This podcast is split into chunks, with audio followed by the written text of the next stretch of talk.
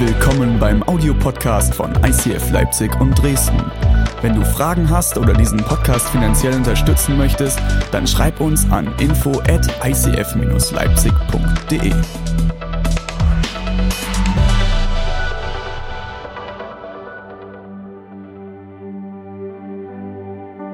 Gut, wir haben heute zweiten Sonntag, lieben wir Jesus. Und ich will euch heute mit reinnehmen in ein sehr spannendes Thema. Teilweise auch wird es vielleicht auch ein bisschen eng für den einen oder anderen in der Luft, aber das kennt ihr ja schon. Wenn du neu da bist, das ist okay, das ist normal. Du musst mich nicht für jede Aussage mögen. Ich komme damit klar. Das ist schon mal ganz gut von vorne her, vorne weg.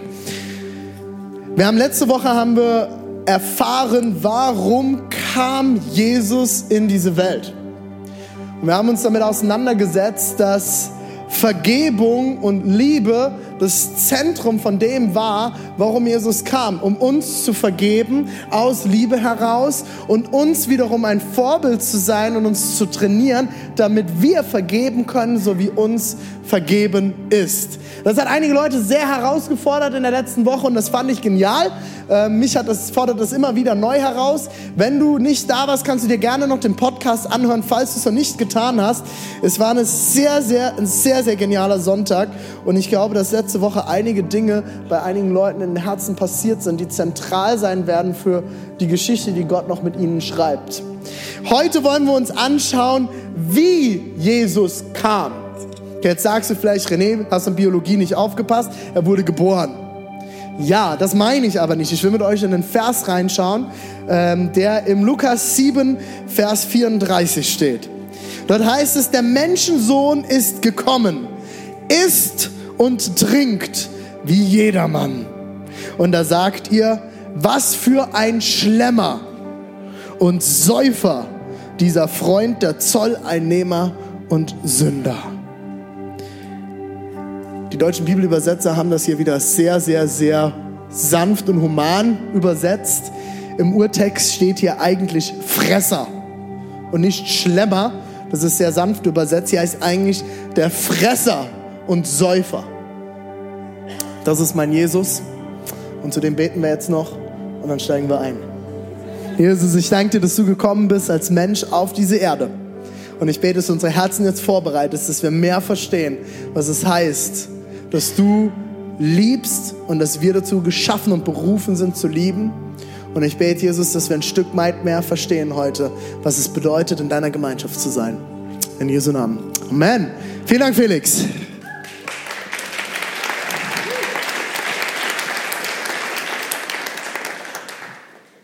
Jesus kam und hat getrunken und gegessen. Man nannte ihn den Säufer und Fresser.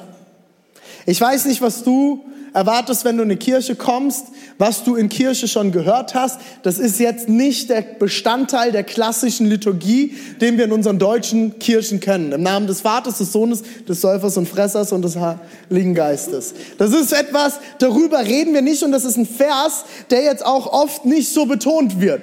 Weil das natürlich Jesus auch in ein Bild hineinrückt, das ähm, vielleicht unangenehm sein könnte. Ich will an dieser Stelle nochmal klarstellen, bei Säufer geht es jetzt nicht darum, dass Jesus sich jeden Tag äh, äh, einen hinter die Binse gekippt hat, okay? Ähm, es geht nicht darum, dass Jesus sich besoffen hat, aber Jesus war ein Mensch, der regelmäßig mit anderen Leuten am Tisch gesessen hat und gegessen und getrunken hat und das sehr häufig. Interessant dabei ist, mit wem er gegessen hat, und zwar mit Zolleinnehmern und Sündern. Das waren die, mit denen Juden zu dieser Zeit eigentlich nicht verkehrt haben. Und man hat ihm nachgesagt, er sei der, der Gelehrte, dieser Mann, der überall predigt und Dinge tut und sitzt dann mit diesen Menschen am Tisch und säuft und frisst. Was ist das für ein Mensch? Ich weiß nicht, was deine Essgewohnheiten sind. Leute, die glutenfrei leben hier? Glutenfrei? Ja, ich wusste, in Dresden hatten wir niemanden. Jemand, der sagt, ich verzichte auf Fast Food. Ja, auch schon ein paar mehr. Ich liebe Leipzig. in Dresden hat sich da auch noch niemand gemeldet. Ähm, Low Carb, also kohlenhydratfrei. Aha, da sind die gesunden Sportler. Bio, Wo sind meine Bio-Freunde aus Leipzig? Come on. Konnewitz, Schleusig, Blagwitz. Die höchste Biomarktdichte Deutschlands. Wer, wer ernährt sich gelegentlich zuckerfrei? Zuckerfrei? Aha, auch ein paar. Vegetarisch. Oder doch lieber barbarisch? Nee, eher vegan. Veganer? Wer traut sich? ja, ein paar Veganer. Sehr gut, sehr gut, sehr gut. Ich sag mal, Essgewohnheiten sind so eine Sache, ne? Ähm, Essgewohnheiten haben sich mit der Zeit und der Weltgeschichte immer verändert und auch Essgewohnheiten verändern sich im eigenen Leben, oder? Also bis ich 25 war, waren meine Essgewohnheiten doch noch sehr anders, als sie heute sind. Mein Vater hat mir immer gesagt, René, pass auf. Es wird der Moment kommen, wo du nicht mehr einfach alles essen kannst. Und sei gewappnet, wir Wagners Männer kriegen Männerbrüste. Und ich habe dann irgendwann entschieden, er hat recht, nachdem ich mir meine ganzen Onkels angeschaut hatte, habe ich entschieden, ich muss doch mein Essverhalten ändern. Weil in der Zeit habe ich doch noch sehr viel Fastfood zu mir genommen. In der Zeit bin ich irgendwann daheim ausgezogen und wenn man zu Hause auszieht und feststellt, oh, der Kühlschrank ist doch nicht immer leer, wenn man ihn nicht selber füllt und die Mama kocht doch nicht immer, jetzt bin ich ja komplett eigenständig und da muss man da ja auch noch dran denken. Ich habe das einfach ganz oft vergessen, dass ich mir was zu essen vorbereite. Und dann verändert sich ja sowieso alles, wenn man heiratet. Also ich habe auf einmal Dinge in meinem Kühlschrank, die habe ich vorher noch nie in meinem Kühlschrank gesehen. Da war nichts Grünes davor. Rot, lauter so Farben. Also das war, das hat ganz, ganz viel in meinem Leben verändert, in meinem Ernährungsverhalten. Aber auch unser Ernährungsverhalten als Familie hat sich immer mehr verändert. Zum Beispiel, wenn Kinder kommen, dann wird man doch noch mal mit einem doch noch mal bewusst, was schaufelt man eigentlich so in sich rein? Wollen wir das für unsere Kinder? Das andere ist, wir haben verschiedenste Einflüsse auf unser Leben gehabt. Wir haben eine Weile in Südafrika gelebt. Das hat unser Essverhalten verändert. Wir, ich habe mehr Fleisch angefangen zu essen. Ähm, Südafrika hat so gutes Fleisch, gutes Lamm. Äh, aber auch, ähm, wir haben angefangen, wesentlich mehr Obst noch zu essen. Wenn man mal in einem Land lebt, wo es gute Früchte gibt, dann lernt man das zu schätzen. Vor allem ich. Und das verändert sich. Ich will mit euch einen Text lesen, wo es unter anderem auch darum geht, dass Menschen miteinander gegessen haben. Apostelgeschichte 2, 42 bis 47 sind Verse, die in einem ganz spannenden Kontext stehen. Das ist der Anfang von der Apostelgeschichte. Kurz davor ist Jesus ans Kreuz gegangen, ist wieder auferstanden von den Toten und hinabgenommen worden in den Himmel. Das heißt, die Jünger standen auf einmal alleine da. Dann kommt Apostelgeschichte 1, eine ganz, ganz spannende Geschichte. Judas bringt sich um, könnt ihr mal lesen. Ist äh, eine ziemlich krasse Kiste. Und daraufhin passiert Apostelgeschichte 2. Und Jesus hat versprochen, dass, wenn er geht, der Heilige Geist kommt. Eine total crazy Geschichte, könnt, könnt ihr nachlesen, ist der, der Ursprung von Pfingsten übrigens. Deswegen feiern wir heute Pfingsten. Ähm, also nicht heute an diesem Tag, sondern in ein paar Wochen. Ich glaube, drei Wochen ist Pfingsten. Und es ist der Moment, wo die erste Kirche entsteht. Bevor dieser Text passiert, hat Petrus gepredigt. Es sind ganz, ganz, ganz, ganz viele Leute zum Glauben gekommen. Und was jetzt beschrieben wird, ist, wie die erste Kirche miteinander Leben geteilt hat. Und jetzt wird's richtig spannend. Lass uns das gemeinsam lesen, ab Vers 42. Was das Leben der Christen prägte, waren die Lehre, in der die Apostel sie unterwiesen, ihr Zusammenhalt in gegenseitiger Liebe und Hilfsbereitschaft, das Mahl des Herrn und das Gebet. Jeder Mann in Jerusalem war von einer tiefen Ehrfurcht vor Gott ergriffen und durch die Apostel geschahen zahlreiche Wunder und viele außergewöhnliche Dinge. Alle, die an Jesus glaubten, hielten fest zusammen und teilten alles miteinander, was sie besaßen. Sie verkauften sogar Grundstücke und sonstigen Besitz und verteilten den Erlös entsprechend den jeweiligen Bedürfnissen an alle, die in Not waren.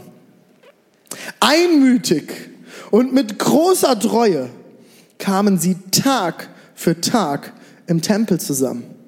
Außerdem trafen sie sich täglich in ihren Häusern, um miteinander zu essen und das Mahl des Herrn zu feiern. Und ihre Zusammenkünfte waren, Achtung, von überschwänglicher Freude und aufrichtiger Herzlichkeit geprägt. Ich muss hier kurz einhaken. Ich weiß nicht, ob dir das bewusst ist, aber auf diese Verse ist unser ganzer Traum als ICF aufgebaut. Alles, was wir leben, leben wir wegen diesen Versen. Und ich werde immer wieder gefragt, René, warum muss es bei euch so laut sein?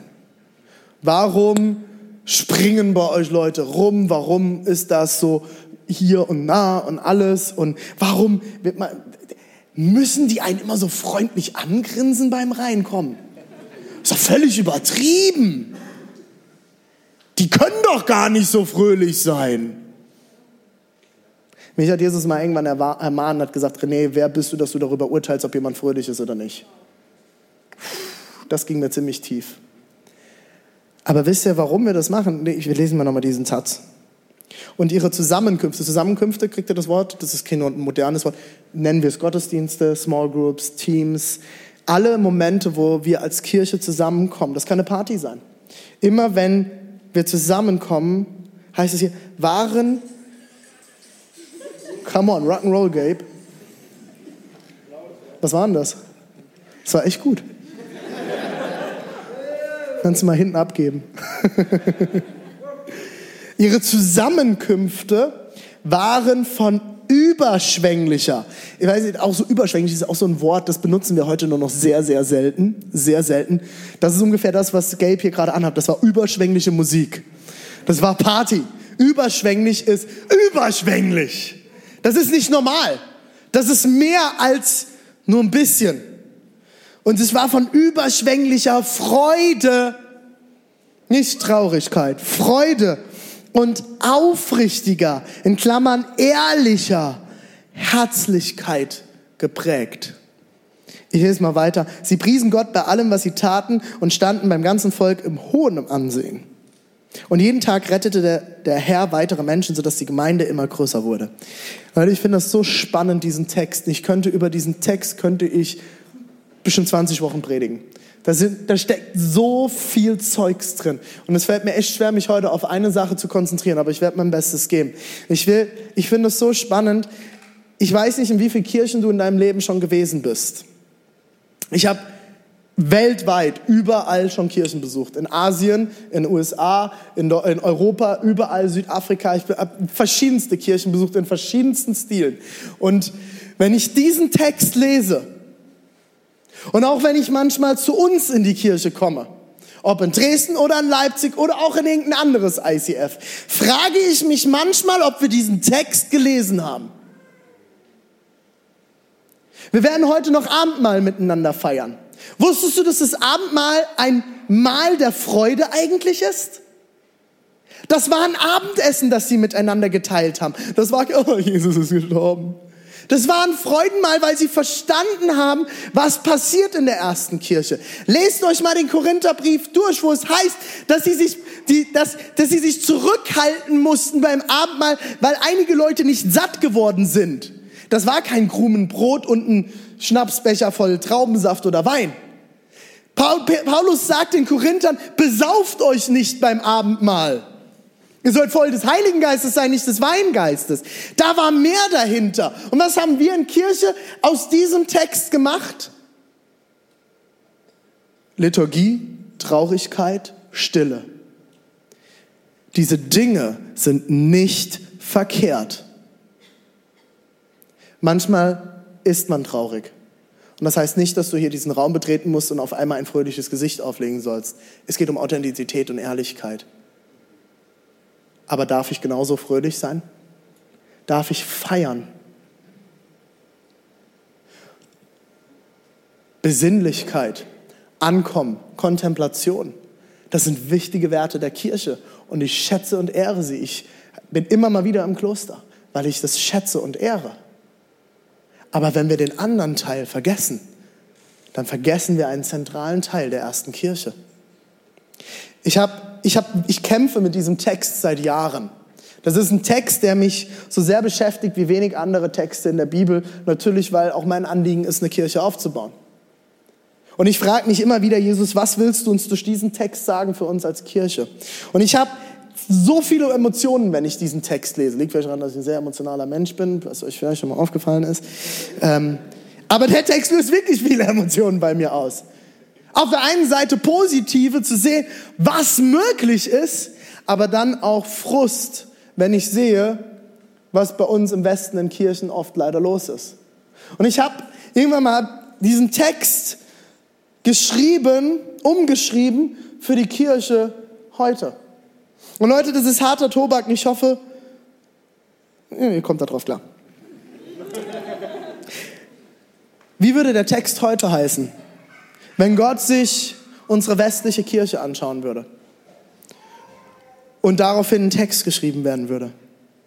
Ich habe aufgeschrieben, die Christen waren sehr auf sich selbst bedacht und kamen gelegentlich zur Kirche, wenn sie Zeit dafür hatten.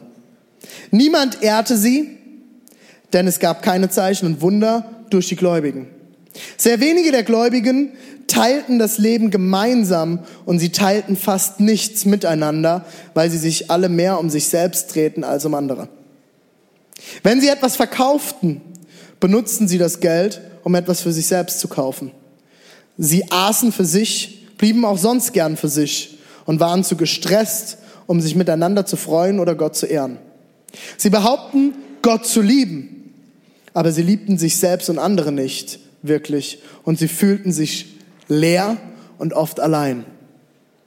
Infolgedessen mochten die meisten Menschen sie nicht und sehr wenige Menschen lernten Gott durch sie kennen.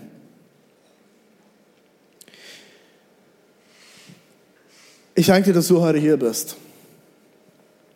Und ich weiß, so einen Text zu lesen zu Leuten, die sich an so einem sonnigen Nachmittag aufgemacht haben, zur Kirche zu gehen, ist unfair. Aber ich will euch teilhaben lassen an meinen Gedanken. Ich weiß nicht, ob dir bewusst ist, dass man im Gemeindebau aus Statistiken mittlerweile sagt, dass es folgendermaßen ist. 30 Prozent einer Kirche gehen drei Sonntage pro Monat in Gottesdienst. Die nächsten 30 Prozent gehen zwei Sonntage, die nächsten 30 Prozent einen Sonntag. Und nach Adam Riese bleiben noch 10 Prozent übrig, das sind die, die jeden Sonntag gehen. Ich finde das ganz, ganz spannend, wenn du dir diesen Text anschaust. Ich werde immer wieder gefragt, René, warum denkst du, dass die westliche Kirche oder die deutsche Kirche so an Kraft und Relevanz verloren hat. Und dann gibt es die großen Diskussionen, gerade wenn es dann auch ums ICF geht. Naja, es dreht sich ja alles nur um die Musik. Es dreht sich alles um Geld, es dreht sich um die Prediger, es dreht sich um Predigten, aber eigentlich haben wir vergessen, worum es eigentlich geht. Und ich merke, ja, du hast einen Teil verstanden, aber ist die Musik wirklich ein Problem? Ist der Stil, wie wir Gottesdienst feiern, ein Problem? Ist das die Kleidung, die ein Priester oder ein Pastor oder Pfarrer trägt, das Problem, dass unsere Kirchen keine Kraft mehr haben? Ist die Liturgie das Problem? Ich glaube, ein ganz, ganz großes Problem liegt darin, dass wir alle unabhängig sein wollen. Wir sind alle Individualisten, oder? Und Leute, da ist was ganz Tolles drin, weil ich liebe das auch. Freiheit. Ich kann Entscheidungen für mich treffen. Mir darf niemand was sagen. Ich bin eigenständig. Ich bin erwachsen. Unabhängigkeit ist was total Wertvolles und was Schönes. Unabhängigkeit hat an vielen Stellen auch dafür gesorgt, dass wir heute so wenige Kriege haben wie jemals zuvor auf der Welt. Da steckt was ganz Geniales drin. Aber wüsstest du, dass das als Christ gar nicht so wirklich funktioniert mit dem Unabhängigsein? Wie kannst du denn sowas sagen? Als Nachfolger Jesu sind wir abhängig. Wir sind abhängig von Jesus. Wir sind nämlich Nachfolger von Jesus Christus. Das ist das, was Christsein ausmacht. Du gestehst dir selbst ein, dass du abhängig von Jesus bist. Und vielleicht bist du jetzt heute das erste Mal hier oder du hast noch nie was mit Kirche zu tun gehabt und für dich ist das Neuland und du findest das eh alles schon ein bisschen weird. Sorry, ich würde es erklären. Ich glaube als Christ, dass ich alles, was ich bin und was ich habe, von Gott kommt. Gott hat alles in mich hineingelegt. Und Leute, wisst ihr das? Das ist eigentlich wahre Demut. Mir begegnen immer wieder Leute, die Demut völlig falsch interpretieren und Demut mit einem Persönlichkeitszug gleichsetzen. Demütig sind die, die ruhig sind und sich in die Ecke setzen. Das hat nichts mit Demut zu tun, das ist ein Persönlichkeitszug. Demut fängt da an, ob ich extrovertiert oder introvertiert bin, wo ich verstanden habe, es geht nicht um mich und ich kann nichts aus mir selbst allein heraus. Ich habe jemanden, der etwas in mich hineingelegt hat. Ich habe jemanden, der mich begabt hat. Ich habe jemanden, der sich etwas dabei gedacht hat, als er mich geschaffen hat. Da fängt Demut an und dort fängt auch meine Abhängigkeit an. Und das sind die Dinge, die am Ende Segen hervorbringen, weil es nicht mehr nur um mich geht. Ich weiß nicht, ob dir mal aufgefallen ist, dass das auch ein großes Ergebnis in unserer christlichen Sprache gefunden hat. Wir Christen reden immer wieder von der persönlichen Beziehung zu Jesus, der persönlichen stillen Zeit, meiner Zeit mit Jesus, meiner Gebetszeit, meiner Lobpreiszeit. Das finden wir in ganz, ganz vielen Lobpreisliedern. Es geht um mich und Gott. Und Leute, ich sage es nochmal, das ist nicht verkehrt. Wenn du jetzt nach Hause gehst und sagst, René hat gesagt, wir sollen keine Zeit mehr mit Gott verbringen und keine stille Zeit oder wie auch immer du das nennen möchtest, persönliche Zeit mehr mit Gott verbringen, sondern es geht nicht um eine persönliche Beziehung zu Jesus, habe ich niemals gesagt. Das ist alles richtig. Das Problem ist, wenn wir da stehen bleiben, haben wir ein Problem. Weil das Neue Testament kennt diese Worte gar nicht. Wusstest du das? Das Neue Testament redet viel, viel mehr von Gemeinschaft als von Einsamkeit. Jesus ist mehr Menschen begegnet, als dass er sich alleine zurückgezogen hat, um seinem Gott alleine zu begegnen. Ja, es gibt diese Bibelstellen, das sind aber nicht viele. Er hat mehr Zeit in Gemeinschaft verbracht als in Einsamkeit. Ich glaube, das eigentliche Wort, das wir verwenden sollten, ist unsere geteilte Beziehung mit Jesus. Unsere geteilte Beziehung mit Jesus. Jesus ging es immer mehr um Gemeinschaft als alleine um den Einzelnen. Und vielleicht stößt dir das auf und du sagst jetzt, René, aber was ist denn mit dem Gleichnis, mit dem verlorenen Schaf? Dem ist Jesus doch auch hinterhergegangen als Hirte. Jetzt pass aber mal auf. Warum ist Jesus diesem Einzelnen hinterhergegangen? Warum hat Jesus Interesse daran gehabt, diesem einzelnen Schaf als Hirte hinterherzugehen? Um es wieder zu integrieren in die Gemeinschaft. Ein Hirte holt nicht sein Schaf und läuft dem Schaf hinterher und macht dann mit dem einen zehntägigen Spaziergang. Sagt, oh, das ist ein armes Schaf, du oh, bist jetzt weggelaufen. Das sind, Leute, Jesus ist interessiert am Einzelnen, aber Jesu große Intention ist es, uns immer in Gemeinschaft zu pflanzen. Es heißt in den ersten Versen in der Bibel, im ersten Mose heißt es direkt, es ist nicht gut, dass der Mensch alleine ist und Gott schuf ihm die Frau. Gottes Idee war nie, dass wir komplett abgeschottete Individualisten sind. Ich finde es so interessant, wenn du dir dein Christsein anschaust. Ich weiß nicht, wie dein Gebetsleben aussieht. Ich weiß nicht, ob du so ein Typ bist, der gerne stundenlang zu Hause sitzt und betet.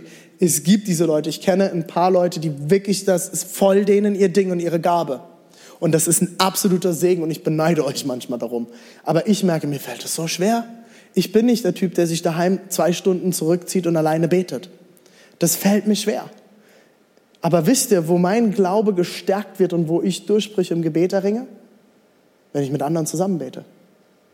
Ist deswegen das Gebet alleine falsch? Nein, ist es nicht. Es ist sehr wichtig und sehr wertvoll und deswegen suche ich das auch immer wieder auf. Aber wenn ich mit meinen Geschwistern zusammenkomme, ob das ist in der Small Group, ob das ist in meinem Team, egal wo, wenn wir freitags mit unserem Staff zusammenkommen, mit unseren Angestellten und wir zusammen beten, da passiert was. Da passiert was in der Atmosphäre. Da passiert etwas. Wenn ich alleine für mich für Heilung bete, bin ich oft sehr entmutigt. Ich kämpfe seit Jahren mit einer chronischen Krankheit. Das ist ein Kampf für mich. Und ich will immer wieder daran festhalten, dass es eigentlich nicht der Plan Gottes ist, weil die Bibel mir das aufzeigt. Gehe ich deswegen nicht mehr zum Arzt? Natürlich nicht. Ich gehe zu Ärzten und ich versuche alles, um dort Besserung zu erleben. Aber wenn ich alleine bete, bin ich oft frustriert und entmutigt. Aber wenn ich mit anderen zusammenkomme und sie mich daran erinnern, was die Wahrheit ist, da bewegt sich etwas. Da kriege ich wieder Mut. Da bewegt sich was in meinem Herzen. Wenn wir mit anderen zusammenkommen, kann Ermutigung passieren, wenn wir das als Kultur uns aufgebaut haben. Dann kriegen wir wieder neue Hoffnung. Dann können wir uns gegenseitig an die Dinge erinnern, die Gott bereits in unserem Leben getan hat, wenn wir ehrlich sind.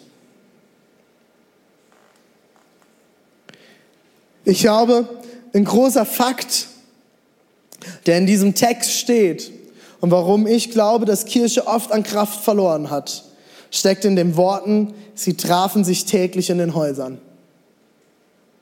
Sie trafen sich täglich in den Häusern. Ja, aber René, was hat das denn jetzt mit Kirche zu tun? Die haben sie an Häusern getroffen. Aha, lass uns mal zurückschauen in den Text. Vers 46. Einmütig und mit großer Treue kamen sie Tag für Tag im Tempel zusammen. Im Tempel. Zu den Gottesdiensten. Zu den Opfern. Und jetzt geht's weiter. Außerdem trafen sie sich täglich in ihren Häusern. Also du kannst dir vorstellen, wie morgens zum Gottesdienst, jeden Tag, nachmittags in den Häusern und dann Abendessen. Jeden Tag kam die erste Kirche zusammen. Und ihre Zusammenkünfte waren von überschwänglicher Freude und aufrichtiger Herzlichkeit geprägt. Ich weiß, meine Lieben, wir haben alle keine Zeit. Unser Leben ist geprägt von Arbeiten gehen, Studium, was auch immer du machst. Wir sind alle verplant. Mir geht's genauso. Wenn du nicht die Gemeinschaft mit anderen Christen suchst, wirst du als Christ vertrocknen. Du wirst vertrocknen. Und ich habe das oft selbst erlebt und viele von euch werden das selbst kennen. Die ersten Christen hatten täglich geteilte Gemeinschaft mit Gott. Und wir schaffen es manchmal nicht mal einmal pro Woche zu anderthalb Stunden. So, jetzt habt ihr alle so ein schlechtes Gewissen. Amen. Bernd kann kommen. Leute, mir geht es nicht um ein schlechtes Gewissen. Mir geht es darum, dass wir anfangen nachzudenken, wie wir unser Christsein leben. Ich wünsche mir eine Kirche von Erwachsenen und reifen Christen, die eigene Entscheidungen treffen. Ich werde deine, deinen Kirchengang nicht kontrollieren. Ich werde dir nicht sagen, du kommst nicht oder sonstiges. Es ist allein dein Problem.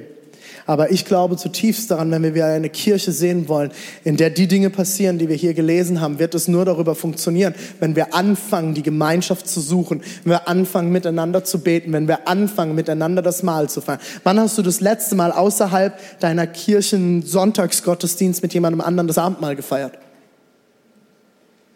Wir haben es vorgestern noch zu Hause gemacht, meine Frau und ich haben uns gestritten und zum Vertragen haben wir Abendmahl gefeiert. Das ist, wird mehr und mehr zu einem Ritual bei uns. Das hat mir mein Mentor Tobi beigebracht aus München. Und ich merke, ja, ich kann kein Abendmahl feiern, bevor wir uns nicht vertragen haben. Und ich bin dann, wir hatten noch übel, wir hatten übel Beef aufeinander. Und dann bin ich, bin ich rübergegangen mit der Weinflasche und mit dem Brot und gesagt, Schatz, wir sollten ein Abendmahl feiern. Guckt sie mich an. Nö. Nö. Stell den Scheiß ab und geh. Dann bin ich wieder rüber ins Zimmer und gesagt, gut, ist noch nicht dran. Und dann hat es noch eine Stunde, glaube ich, eine halbe Stunde gebraucht. Und dann kam sie zurück mit einem Tablett, mit dem Wein und dem Brot. Und sagte, okay, Schatz, ich kann dir vergeben.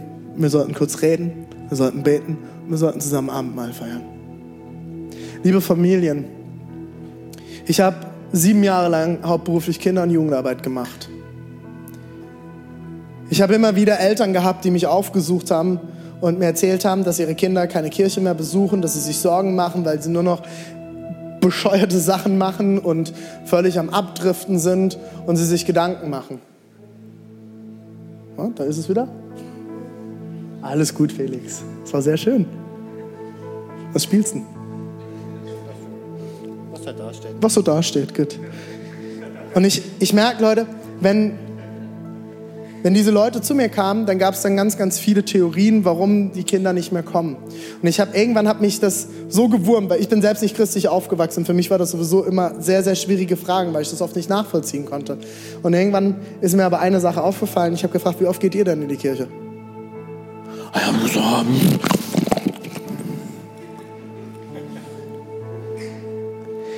Leute, wir alle, ob du Kinder hast oder nicht, wir haben eine Verantwortung gegenüber den Kindern, die in unserer Kirche groß werden. Meine Frau und ich, als wir diese Kirche gegründet haben, haben wir immer gesagt von Anfang an, wir werden eine Kirche aufbauen, in, dir, in die wir es lieben, jeden Sonntag hinzugehen. Und in der Kinder, unsere Kinder, die kommen werden, weil wir hatten damals noch keine, und unsere Kinder, die kommen werden, eine Kirche kennenlernen, die sie lieben und in die sie jeden Sonntag gerne hingehen, in der sie es lieben, Teil zu sein, in der sie gerne mitarbeiten, in der sie ermutigt werden, in der sie erbaut werden, in der sie, in denen sie angetrieben werden, zu den Personen zu werden, zu denen sie eigentlich gedacht sind. Wenn wir keine Kirche aufbauen, in denen sich unsere Kinder von Anfang an wohlfühlen, wo sie Freude erleben, nicht Traurigkeit, wo sie Vorbilder erleben. Leute, wenn, wenn wir als Eltern wegen jedem Furz nicht mehr in den Gottesdienst gehen, werden unsere Kinder das auch nicht tun. Und liebe Podcast-Hörer, wenn ihr das hört, das ist unbequem, ich weiß das. Aber es ist, das ist, das ist der Punkt. Das ist der Punkt. Und Leute, ich rede nicht davon, dass man mal krank ist oder man nicht kommen kann. Es gibt immer mal einen Grund. Aber wie oft geht es mir denn so genauso? Leute, ich hatte heute Morgen genauso keinen Bock aufzustehen. Wir waren gestern klettern mit dem Team und ich war müde und mein Körper hat gesagt, nee, ich bleib liegen. Aber ich wusste, ich muss aufstehen. Ja, René, du wirst bezahlt dafür. Ist ja dein Beruf. Aber meint ihr, für mich ist das nicht auch immer wieder ein Kampf? Ich hatte auch ein Leben, bevor ich Pastor war. Aber meine Eltern haben mir eins beigebracht und das, als, ich, als meine Eltern waren damals nicht gläubig. Und ich war Teil von einer Kindergruppe und von einer Jugendgruppe und die haben immer gesagt, du gehst. Du bist Teil von dieser Gruppe, du gehst dahin. Und ich sage, oh Mama, ich hatte heute einen anstrengenden Schultag. Mir doch egal, geh dahin, das wird gut für dich. Heute weiß ich, dass sie wahrscheinlich einen schönen Abend zu zweit haben wollten. also sie haben mir was beigebracht damit, wisst ihr was? Meine Mutter hätte mich dahin geschickt, es sei denn, mein Kopf ist ab, dann hätte sie mir wahrscheinlich unter den Arm geklemmt. Er sagt, du gehst dahin, die beten für dich. Die beten das gesund. Und Leute, diese Abende waren die Abende, die meistens die besten für mich waren. Und ich erlebt habe, irgendetwas passiert in mir. Und ich habe es nie beruhigt, da gewesen zu sein. Ich habe es nie bereut. Ich will dich einladen, heute nochmal zu überlegen, ob du eine Priorität setzen willst. Kein schlechtes Gewissen. Ich weiß, einigen, bei einigen klopft es jetzt an, aber wenn du ein schlechtes Gewissen hast, solltest du darüber nachdenken, wie du dein Glaubensleben gestaltest. Ich wünsche mir, dass wir eine Kirche sind, wo die Gemeinschaft das Zentrum wird. Nicht ein Gottesdienst, nicht eine Predigt, nicht der Worship, nicht das Klavier, sondern die Gemeinschaft. Wir sagen das immer wieder, wir sind keine Kirchen, die Gruppen hat, sondern eine Kirche, die aus Gruppen besteht, wo wir ehrlich sind wo wir miteinander zusammenkommen, zu beten, das Abendmahl zu feiern, zu essen. Ich sage das immer wieder, wir sind eine Kirche, die isst.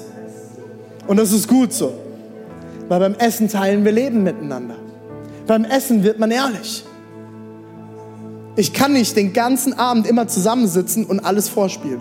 Also ich kann das nicht. Mir fällt das sehr schwer. Es gibt Menschen, die können das.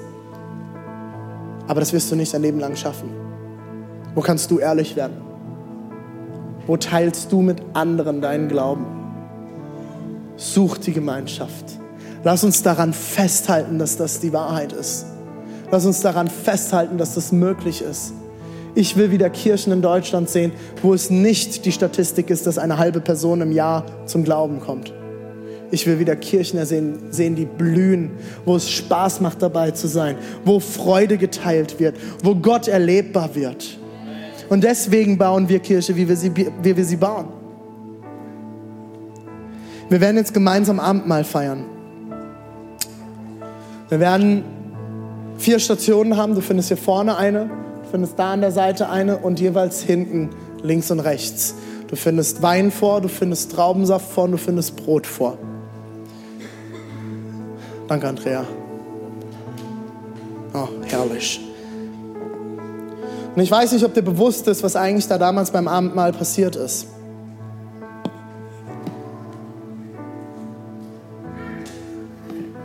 Kannst du das mal nehmen? Danke dir. Jesus hat mit seinen Jüngern zusammengesessen.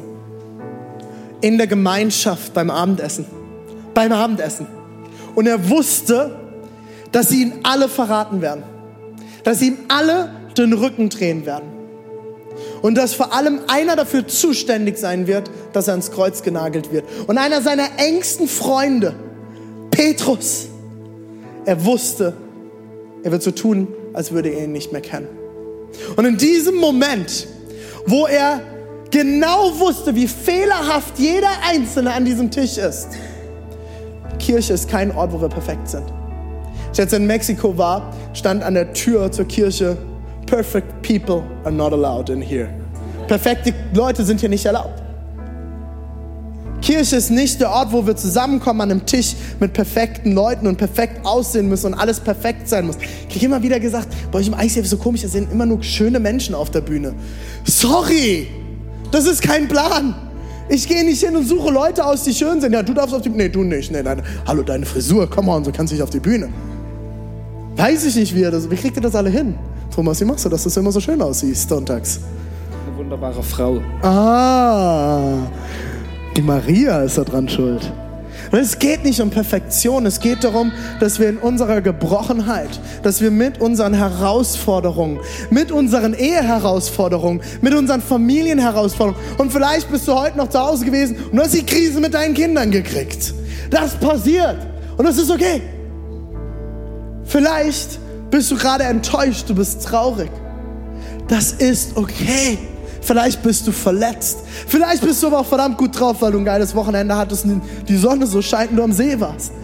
Das ist alles okay. Lass uns als Familie am Familientisch zusammenkommen und wie Jesus mit seinen Jüngern am Tisch saß, mit den Imperfekten, die keiner mehr wollte. Er hat sie trotzdem gewählt. Und er brach dabei das Brot. Und er sagte, wisst ihr was, Jungs?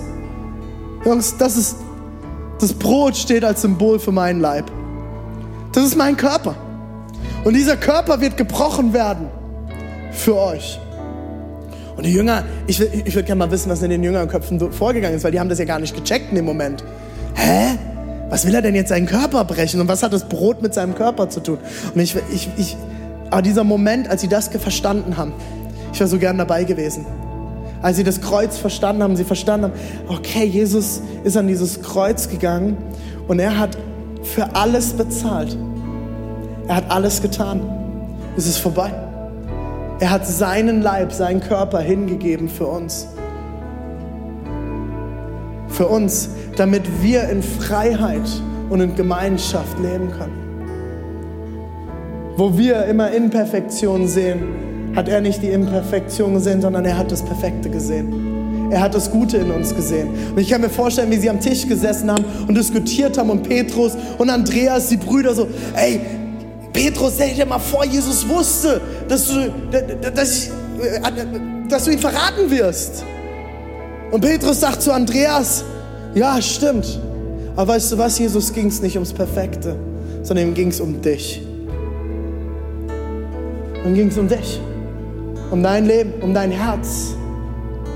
Und genauso hat er dann direkt nach dem, wenn er das Brot genommen hatte, hat er den Kelch genommen mit dem Wein. Und haben den Kelch mit dem Wein, er sagte, hey Jungs, dieses, dieser Wein steht für mein Blut.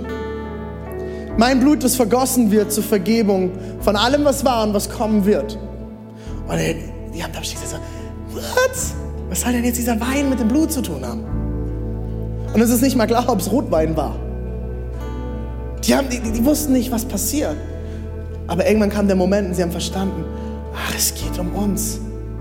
Jesus hat einen neuen Bund, einen neuen Vertrag mit seinem Blut versiegelt. Zu diesen Zeiten wurde jeder Vertrag wurde mit Blut geschlossen. Wenn man ein Grundstück verkauft hat, hat man Blut vom Finger genommen und hat damit einen Vertrag geschlossen. Mit Blut wurde es versiegelt, mit Blut wurde gereinigt. Blut war das Kostbarste dieser Zeit. Und Jesus sagt, das ist mein Blut und damit werde ich besiegeln und unsere Beziehung zueinander wiederherstellen. so wie du jetzt hier sitzt, Petrus, und mich verraten wirst, hat er wahrscheinlich gedacht. Dieses Blut wird alles bereinigen.